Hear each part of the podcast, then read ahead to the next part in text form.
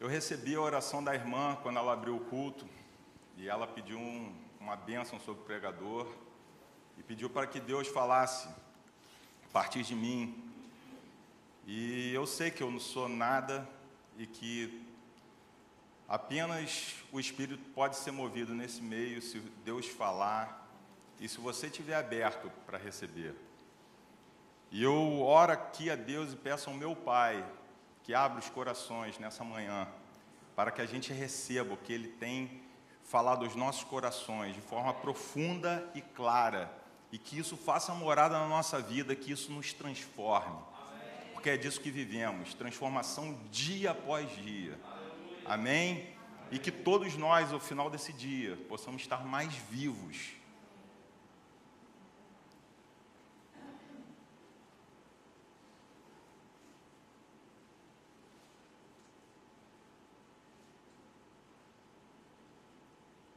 Eu gosto muito dessa tradução. E ela diz assim: sem duvidar, mantenhamos inabalável a confissão da nossa esperança, porquanto quem fez a promessa é fiel. Vou compartilhar com os irmãos antes um, um episódio que eu vivi essa semana eu vou pedir para deixar o texto aberto. É, essa, essa semana eu fui diagnosticado com pressão alta. E eu fui a um médico, e o médico me faz uma pergunta: Você é ansioso? Falei, acho que não. Mas você está ansioso? E aquilo ressoou como uma, uma segunda chance de eu responder a verdade, né? E eu, naquele momento, eu pensei mais uma vez, eu falei, eu acho que sim, talvez. Por que, que eu sou ansioso? Eu acho que eu comecei a refletir em Deus e Deus me deu esse versículo. E eu começo a pensar que todos nós somos ou estamos ansiosos por alguma coisa, é verdade? Amém. Eu gosto assim, quando a gente está junto. E eu acho que o texto é, um, é pequeno, mas ele é tão profundo e ele fala tantas coisas e é um exercício a gente pegar um texto tão pequeno e começar a ouvir o Espírito de Deus falando aos nossos corações, que ele vai falar tantas coisas a partir disso. Olha só, eu separei, é, sublinhei aqui três coisas, sem duvidar. A nossa vida de crente, essa nossa trajetória, será que a gente tem vivido assim, sem duvidar?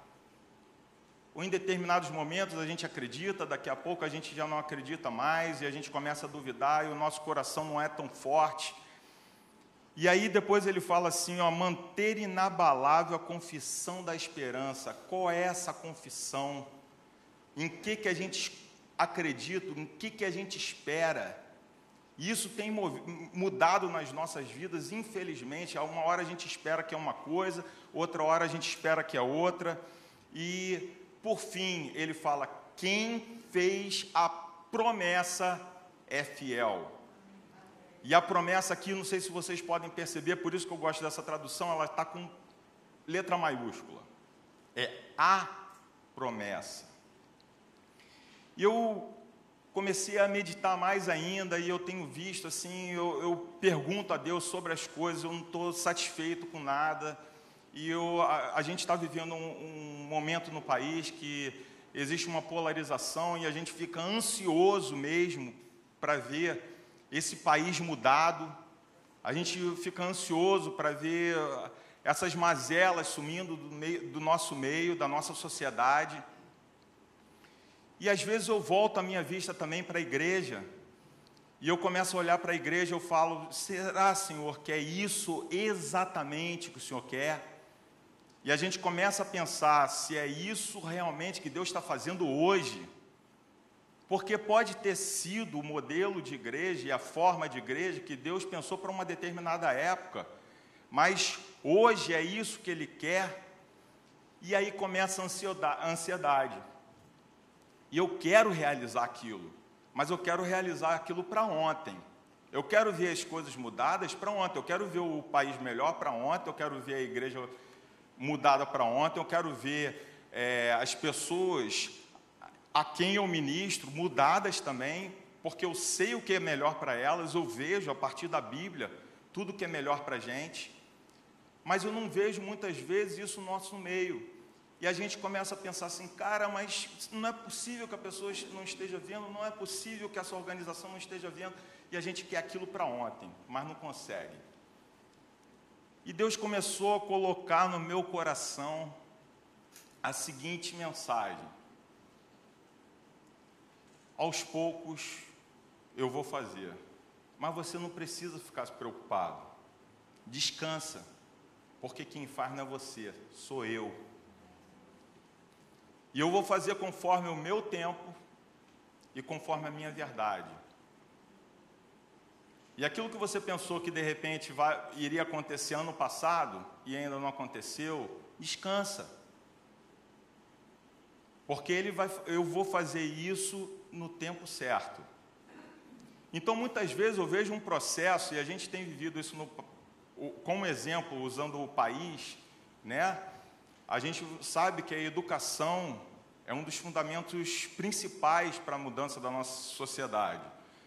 E a gente começa a pensar, poxa, mas esse líder não faz, aquele líder não faz, mas é uma mudança estrutural que, se começarem a fazer hoje, pelo que eu conheço de administração pública, isso só vai acontecer daqui a 20, 30 anos. Porque tem que mudar não a partir de cima, mas tem que mudar embaixo a nossa cultura também. E assim eu acho que é em todas as coisas. Só que Deus, ele pode mudar. Mas ele tem que mudar primeiro o coração, o indivíduo, para que a soma dos indivíduos mude tudo. Amém? E aí logo me vem aquela mensagem: Deus é fiel. Poxa, a gente está andando assim no meio da estrada, dirigindo nosso carro, e tem aquele caminhão lá, está sempre lá escrito lá no, no para-choque traseiro do caminhão, Deus é fiel. E eu sempre escutei na igreja, Deus é fiel. E a gente sempre fica pensando, né? Poxa, se Deus é fiel, Deus há de fazer. E a gente. A pergunta seguinte que vem é assim: Deus é fiel a quê? Porque Ele vai fazer o quê? E essa é uma grande pergunta. E eu desafio a igreja hoje a responder essa pergunta.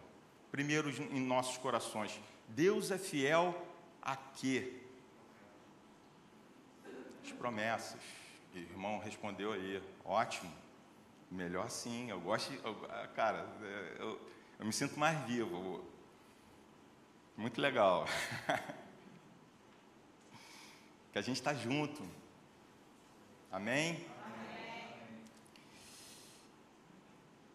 E Deus, antes da existência, Ele já era. Vocês já pararam para fazer esse exercício? Tentar imaginar Deus antes do mundo? Porque o mundo não existia, Deus já era. E a Bíblia, quando começa a ensinar sobre os atributos de Deus, ele fala que, poxa, esse Deus é um Deus perfeito, é um Deus todo-poderoso, é um Deus imutável, em todo momento da história, você vai ver que ele não mudou. Ele era o mesmo ontem, o mesmo hoje e o mesmo vai ser eternamente. Amém? Esse é o nosso Deus. E o, o mais básico de tudo é você começar a pensar nos atributos de Deus e começar a, a concluir, logicamente, que ele precisa ser fiel a si mesmo porque Ele está acima de todas as coisas. E esse, essa é a primeira resposta. Deus é fiel a si mesmo. Amém? Mas aí, Deus resolve criar o universo e cria o planeta Terra. E melhor, cria o homem.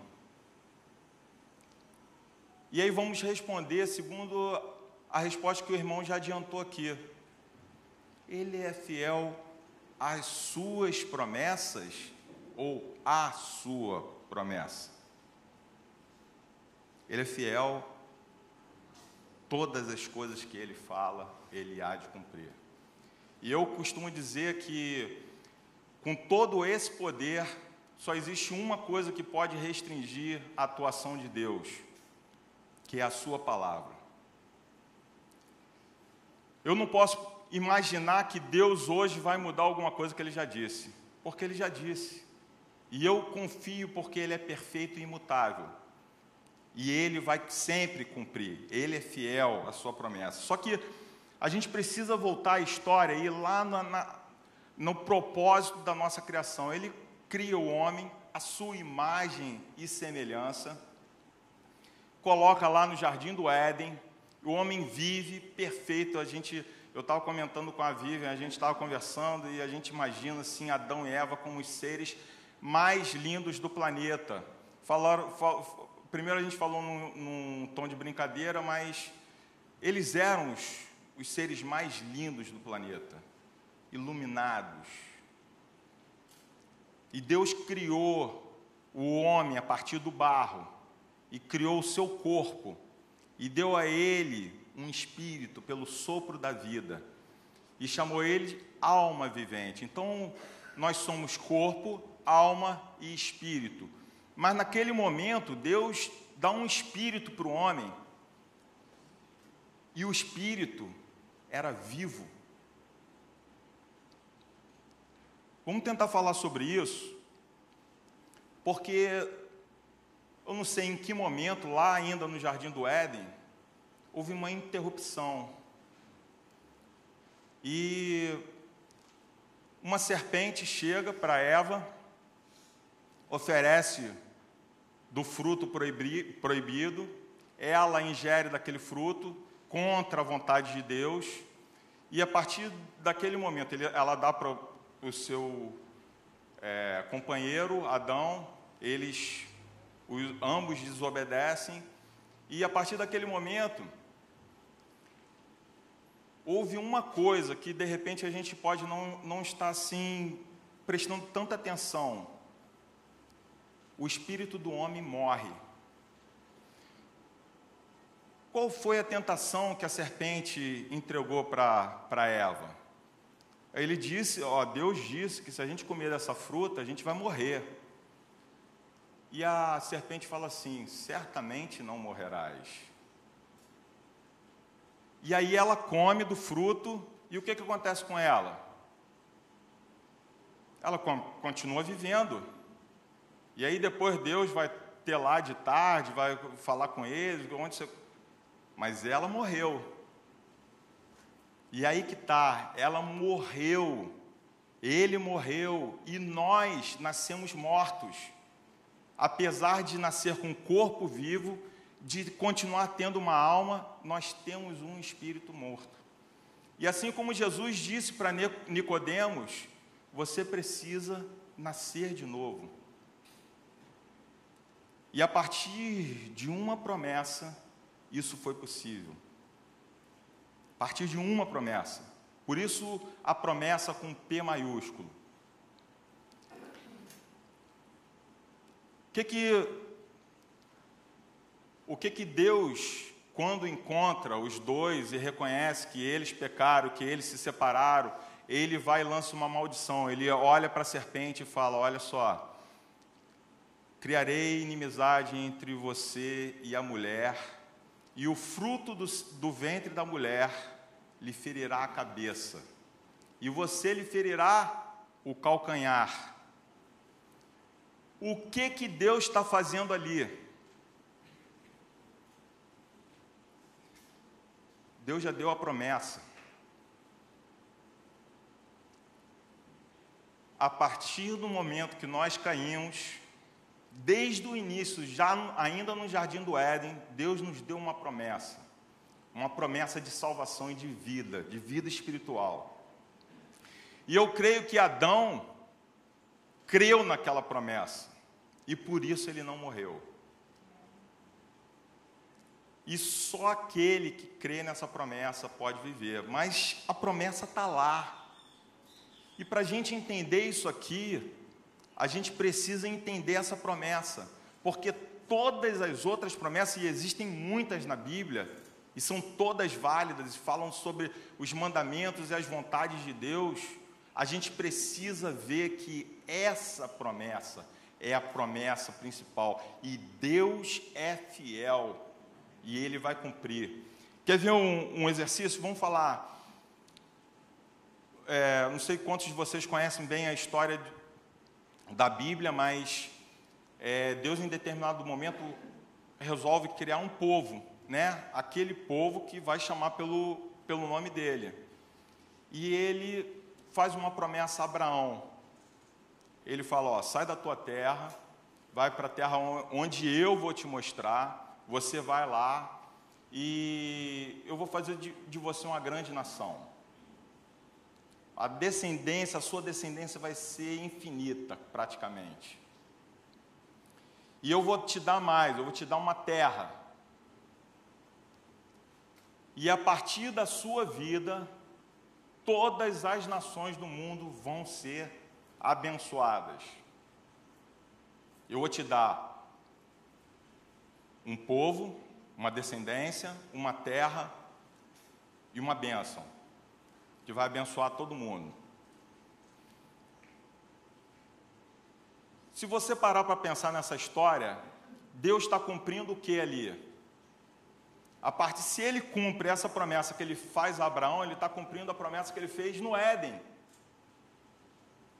Porque todas as coisas vão caminhando para que ele cumpra a promessa com P maiúsculo, a promessa que foi prometida desde que o homem caiu. E a ideia de Deus sempre foi a restauração das nossas vidas, a, o reavivamento do nosso espírito. Amém? E aí depois, um outro exemplo, ele faz uma nova promessa a Davi. Ele Davi é um, um grande adorador, um homem segundo o coração de Deus, e ele fala: Olha, o seu trono será eterno. Sempre tira, deixarei um da tua descendência sobre o meu trono. Poxa, ele gostava muito de Davi. Caramba, Davi fez por onde? Porque ele trabalhou e ele conseguiu isso, o coração de Deus, e ele conquistou isso. O que, que Deus está fazendo com essa promessa? Vamos voltar no Éden? Quem é o rei que vai governar sobre todas as nações? Que a gente espera que ele já veio um dia e voltará, agora como grande governador. Ele é descendente de quem? Deus está cumprindo a promessa, que promessa que ele está cumprindo na vida de Davi? Todas as promessas que ele faz têm a ver com essa promessa. E não diz respeito a mim e a você. Em Hebreus 11, a gente vai ter um hall ali de, a gente chama do, dos heróis da fé, né? E ele vai definir o que é fé, e ele depois vem falando vários sobre vários personagens, ele fala sobre os patriarcas, ele fala sobre profetas, pessoas que foram perseguidas, e ele fala, mas essas pessoas perseveraram pela fé. E aí tem um versículo que me chamou muita atenção. Mas nenhum deles viu o cumprimento da promessa em vida. Ou seja, eles morreram sem ver o cumprimento da promessa. Mas isso é viver pela fé. Amém? Mas eles não perderam a visão da promessa. E aí me leva a concluir que Deus ser fiel a mim e a você é algo relativo. Eu andei lendo as promessas e eu, cara, eu ia de trás para frente, de frente para trás e Cara, eu, eu não, não concluía nada diferente de que as promessas de Deus, elas são concessivas. Porque Ele não pode fugir da verdade dele para entregar algo, alguma coisa para a gente. Ah, mas eu quero muito isso, o Senhor me ama, mas eu não posso fazer diferente. Porque eu não posso ser infiel àquilo que eu prometi para te dar alguma coisa que é diferente desse caminho. Vocês compreendem isso? É claro isso, não é? E que talvez muitas vezes a gente tenha buscado paz em coisas que não estão no caminho de Deus, e que por isso talvez a gente não recebe. Ou se recebe, eu costumo dizer, a gente recebe da pessoa errada. Porque ele dá também. O inimigo nos dá coisas para nossa destruição. E muitas vezes somos enganados, assim como Adão e Eva foram enganados lá no Éden, e recebemos coisas para nossa destruição. A gente está pensando, estamos arrebentando, ganhando dinheiro para caramba, estamos arrebentando, pô, minha carreira está um sucesso. E o nosso caminho é diferente da promessa. Eu não estou contribuindo em nada para aquilo que Deus prometeu e que planejou para que os filhos dele vivessem. A gente tinha muito assim uma época anterior é, e que depois começou a ser criticado o, o antropocentrismo dentro da igreja, quer dizer a valorização do homem. Então é tudo é a minha promessa, é o, a minha bênção, é o, aquilo que Deus preparou para mim. E a gente esquecia de colocar Jesus no centro, ou seja, a gente esquecia dessa promessa. E o crente tem uma mania muito esquisita, muitas vezes, que é de triunfar, né? Em tudo somos triunfantes. E aí você vê alguma coisa errada acontecendo, você fala, você entra em paranoia. Porque não faz sentido, se em tudo somos triunfantes, por que, que esse negócio tão ruim está acontecendo na minha família, no meu meio? E a gente estava assistindo sexta-feira lá um vídeo, né, é, junto com os adolescentes, e um missionário que vinha lá da África, ele, acho que era na, na Índia, ela falava assim: Poxa, eles vinham, matavam as mulheres e sobravam só os maridos, matavam as crianças, matavam os maridos e sobravam só as mulheres. E em determinado momento, uma pessoa pergunta: Poxa, mas por que, que isso está acontecendo com a gente? E muito simploriamente uma outra responde: Vocês são sortudos. Ela falou: Como eu posso ser sortudo de ter perdido isso tudo? Vocês são sortudos, porque na Bíblia está escrito que aqueles que forem perseguidos pelo meu nome serão abençoados são bem-aventurados. Amém? E a gente escutava muito assim, tinha hinos, músicas, né, que falavam assim, mas que não deixam de ser verdade, tá? Porque a nossa vida também é uma vida de bênçãos, mas é uma vida de bênçãos segundo o caminho que a gente está trilhando. Olha para frente, olha para onde que a gente está indo, e é essa pergunta que eu tenho feito sempre para Deus. O que, que o Senhor está fazendo hoje? O que, que o Senhor quer da minha vida? O que, que o Senhor quer que eu faça para que eu não esteja contribuindo com o outro lado, mas que esteja contribuindo para o cumprimento da tua promessa? Só que nessa, nessa questão da gente é, pensar em quem somos nós e a nossa relação com Deus, o que, que ele está fazendo e o que, que Deus quer da gente, natural que a gente comece uma amizade ali com Deus. Nós somos seres humanos diferente de todos os outros. Desculpa, seres humanos diferente de todos os outros seres viventes. Por exemplo, eu não posso me comparar a um peixe. O peixe está lá nadando, ele tem lá tem a vida, é, mas ele nada para lá, para lá, vive conforme as necessidades dele, conforme os instintos dele. Se a gente for é, evoluir um pouquinho mais, vamos pegar um cão, né? Muitos de nós temos cães que praticamente conversam, né? Eles falam. Poxa, a gente fala uma coisa, o cachorro responde, au, au, e, não é verdade? E eu até ouvi um, uma pessoa dizendo o seguinte: Poxa, vamos nos encontrar no céu naquele dia.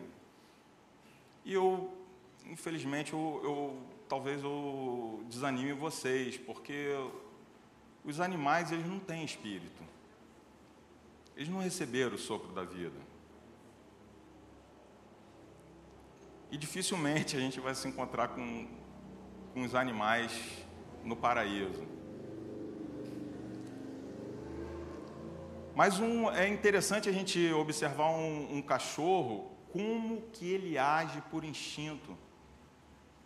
Ele pensa, ele tem uma certa capacidade de pensar, o corpo dele tem as necessidades alimentares e sei lá mais o que, mas ele é, age por instinto, segundo as necessidades. O cachorro é teu melhor amigo, vai tirar a comida dele na hora que ele está com muita fome, para ver se ele não vai te dar uma mordidinha. Aí vai falar assim, poxa, ele não, não gosta de você? Não, ele gosta de você. Aí eu acho que até é isso, né, cara? O cachorro obedece tanto a gente, até quando a gente está tão errado, né? A gente, eu acho que eu já vi tantos donos de cachorro fazerem atrocidades com, com o bicho, de bater, é, espancar o bicho, achando que vai impor respeito e causa traumas no cachorro. Enfim, mas isso é um. É um é, é, o que, que eu quero dizer aqui? É a forma de ser dos animais, diferente dos seres humanos. Mas muitas vezes a gente tem agido como animais. E a gente tem vivido segundo os nossos instintos, não segundo aquilo que Deus preparou para nós. O que, que Deus preparou para nós? Deus preparou uma vida plena. E essa vida plena, ela só pode ser governada pelo Espírito. Por isso que enquanto mortos, nós não temos condição de ter essa vida plena. E a gente tem mania aqui de falar sempre, né, a paz do Senhor, Shalom, e o pastor tem explicado assim várias vezes que Shalom é, é mais do que paz, é prosperidade, cara, é, incompreensível, é muito mais do que pedimos ou pensamos. Mas às vezes eu olho para os cristãos e às vezes até na nossa vida, porque hoje eu falo assim, oh, eu estou vivo, mas tem momentos que a gente está tão caído, está passando por tantas dificuldades, e a gente fala, será que é isso que é shalom? E eu já posso responder para você, não. Porque há momentos em que a gente não deixa que o nosso espírito governe a nossa vida. E a gente começa a deixar, sabe quem governar a nossa vida? O nosso corpo e a nossa alma. Os nossos sentidos, os nossos prazeres que estão na nossa carne, os nossos pensamentos, os nossos sentimentos, que a gente muitas vezes constrói e acha que somos donos da verdade. E essas pessoas, é, essa, essas, é, o corpo e a alma, desculpa, eles não podem governar a nossa vida. Porque senão seremos governados pelas circunstâncias apenas. E Deus nos fez para passarmos por cima das circunstâncias. E é por isso que às vezes estamos mal, às vezes estamos bem. Quer ver, não é por causa do Espírito. Eu tenho um problema de saúde, aí eu estou mal. Não aguento mais esse problema. Ai, a minha vida já era.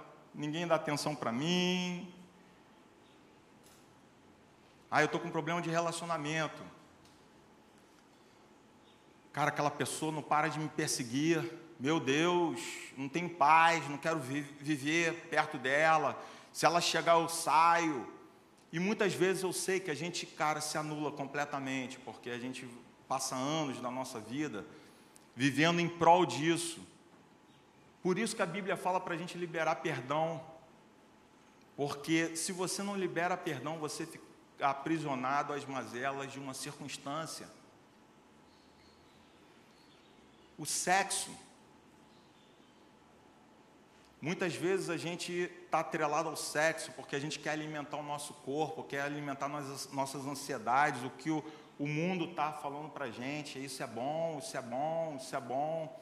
E a gente vai acabando com a nossa vida, traumatizando em relacionamentos falidos através do sexo, preso através do sexo, preso através da pornografia. E a gente está vivendo governado pelo corpo e pela alma. Dinheiro, poder, status. Cara, eu vivo. Muitas vezes eu vejo pessoas, cara, não precisam de dinheiro.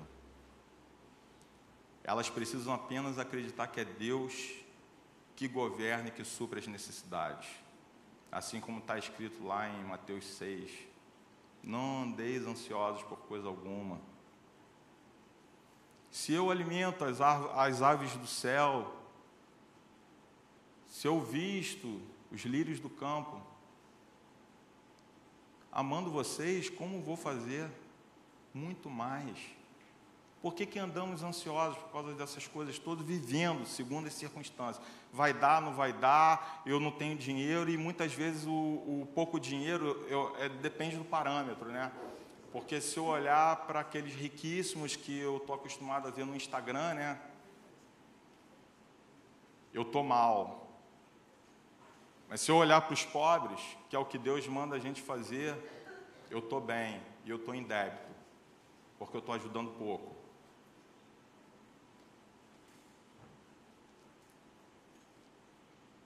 Mas o governo do, pelo Espírito, ele não é baseado nas circunstâncias, ele é baseado em promessas e em princípios. E por isso que eu desafio toda a igreja a ler a palavra de Deus segundo um novo prisma. Eu estava lendo um livro e ele dizia, cara, Pega qualquer capítulo da Bíblia tem promessas. E você já entendendo que todas as promessas elas seguem essa primeira promessa e Deus vai cumprir essa primeira promessa, e ele vai fazendo promessas subsequentes para cumprir essa primeira promessa, eu já vou ler e me incluir nessas promessas que Deus faz. Eu vou grifando aqui a Bíblia, vários versículos, eu falo, Deus é poderoso e te ama. Poxa, o amor de Deus é algo que muitas vezes nos passa despercebido. Que amor é esse? Muitas vezes, quando somos abandonados, Deus já preparou alguma coisa para a gente. Muito maior do que aquilo que a gente esperava. Porque esse abandono não chega sequer aos pés da adoção que Deus deu para nós. Amém? Mas como que a gente vai viver essas promessas e os princípios e o governo a partir do Espírito? Tem uma coisa que é, eu não falo muito para os meus filhos, não, mas talvez porque é, eu ouvi muito que, ah, cara, você tem que tornar seus filhos mais racionais e tal, mas na época do, dos meus pais a gente ouvia muito isso, né? Pai, eu não posso fazer isso aqui, não? Não. Por que, pai? Ah, por que não? Ó, você vai lá e faz isso assim, assim, assado. Ah, pai, por que, que eu tenho que fazer? Porque eu estou mandando. Alguém já, já ouviu esse tipo de, de argumento tão, tão forte? Então eu vou tentar é, explicar uma razão para esse argumento, que gente, parece que esse argumento não tem razão, mas faz muito, muito sentido. Imagina que eu tenho, eu tenho três filhos, né? E um dos filhos resolve um dia é, sair com uma pessoa que eu conheço e eu sei que não é uma boa companhia. Ele começa a se enamorar por essa pessoa. E aí eu começo a tentar argumentar, explicar e tal, e vai ter um momento, eu sei, porque pela falta de experiência, eles não vão aceitar. E eu vou te dizer, a única saída é você dizer, porque eu estou dizendo. E muitas vezes o filho vai te desobedecer, como ocorre com a gente em relação a Deus. Deus pode, você pode não entender os desígnios de Deus, e Deus está falando assim, faça assim. Mas por que, Deus? Eu não estou entendendo tal, e, poxa, se eu não entender, eu não, não vou achar justo, e aí de repente eu vou desobedecer. Mas existe um ingrediente que pode mudar isso tudo, em relação aos seus filhos e em relação principalmente a Deus. Chama-se confiança. Eu já estabeleci um relacionamento tão próximo com Deus, e eu já conheço tão bem esse Senhor que cuida tão bem da minha vida, que eu tenho tanta confiança nele que tudo que ele disser eu não vou questionar. Eu vou simplesmente fazer. E eu sei que pode não ser agora, mas mais adiante eu vou me dar bem. Faz sentido? Isso aí. E se o pastor morresse? Pastor foi acometido de Covid, né? Ficou um mês no hospital. A gente teve outros casos. E estou olhando para o seu Joel aqui, vivo na minha presença, e é uma grande bênção, segundo a misericórdia de Deus. Porque sofreu um acidente terrível e Deus o livrou. Colocou um anjo lá para segurar o negócio, porque senão a morte estava aí. Olho também para o nosso irmão Rendel e vejo o Gabriel, que passou um mês lá no hospital e teve parada cardíaca, um negócio terrível. E se o irmão Joel tivesse morrido? E se o pastor tivesse morrido? E se o Gabriel tivesse morrido? pela misericórdia de Deus, graças a Ele unicamente, isso não aconteceu. Mas e se, que podia ter acontecido? Deus não seria fiel?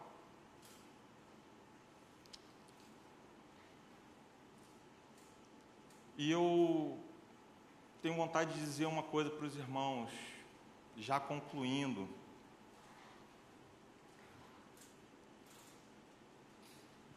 Nós não podemos viver como os animais, segundo os nossos instintos, deixando que o nosso corpo e o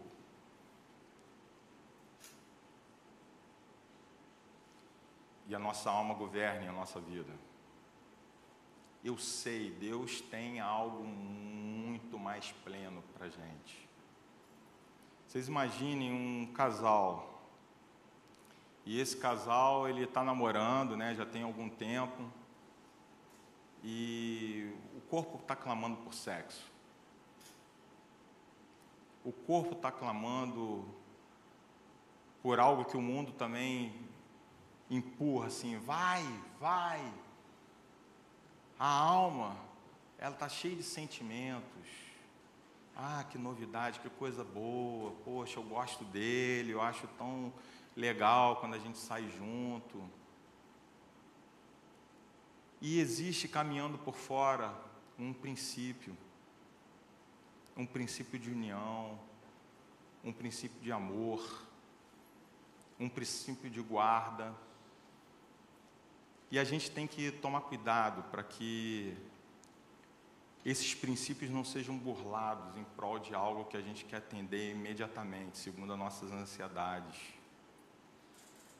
São tantos os exemplos, momentos que a gente está bem, momentos que a gente está mal.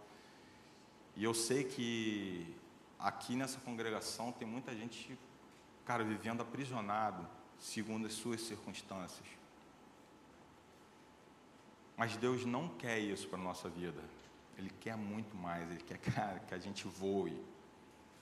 E a gente só vai conseguir isso a partir do momento que a gente largar as circunstâncias e começar a passar por cima. E eu vou te, te dizer mais. Cara, para de botar a culpa na, nos outros. Ah, eu estou mal espiritualmente, mas, sabe, eu sofri um trauma daquele pastor, é, eu não fui correspondido, é, aquela pessoa não me deu amizade, foi infiel a mim, aquele marido saiu de casa e me deixou com não sei quantos filhos sozinha, e eu estou lutando, eu não sei mais, não tenho mais o que fazer, e por isso eu sou amargurado.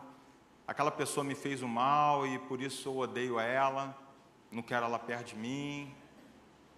Libera perdão. Passa por cima disso.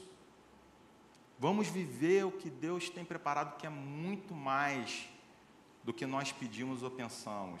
E toda vez, a partir de hoje, que vocês lerem essa palavra, que vocês estiverem buscando alguma coisa para vocês, nós, né? Eu falo vocês, mas eu estou me incluindo nisso porque foi como eu disse, essa semana foi um, uma semana, de repente, de, de rompimento, né, de coisas antigas.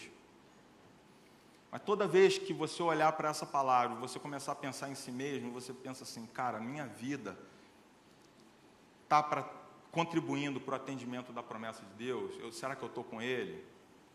E é assim que devemos caminhar. Vamos ficar de pé, vamos orar para que Deus ministre isso aos nossos corações.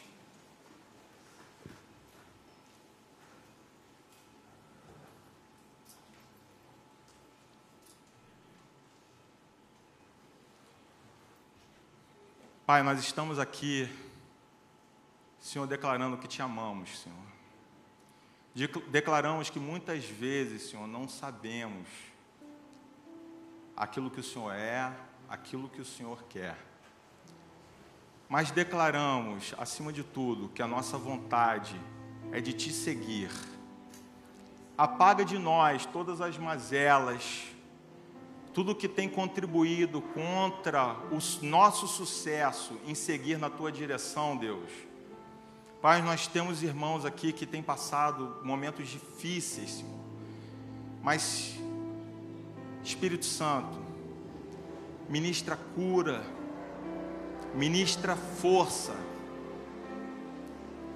mas que possamos passar a partir da tua força em nossas vidas por cima de todas essas coisas que são apenas circunstâncias em nossas vidas, Pai. Pai, reaviva o nosso espírito, Deus. Faz com que a nossa vida seja uma vida de verdade. Que nós não vivamos mais de migalhas, não, não queremos viver de esmolas, Deus. Mas queremos viver, Senhor, segundo a plenitude da tua riqueza, Deus embora em alguns momentos sem saúde, sermos plenos, embora em alguns momentos sem dinheiro, sermos plenos. Senhor, ministra sabedoria em abundância no nosso meio, Deus, e fé, segundo esses homens que não viram a promessa ser cumprida na sua vida, segundo tudo que o Senhor entregou para eles, mas, Senhor, que a gente acredite em tudo que a gente faz que essa promessa pode não se cumprir hoje, mas que no teu tempo o Senhor vai cumpri-las. Obrigado por tudo que o Senhor tem feito nessa manhã e pela tua presença em nossa vida. Em nome de Jesus. Amém.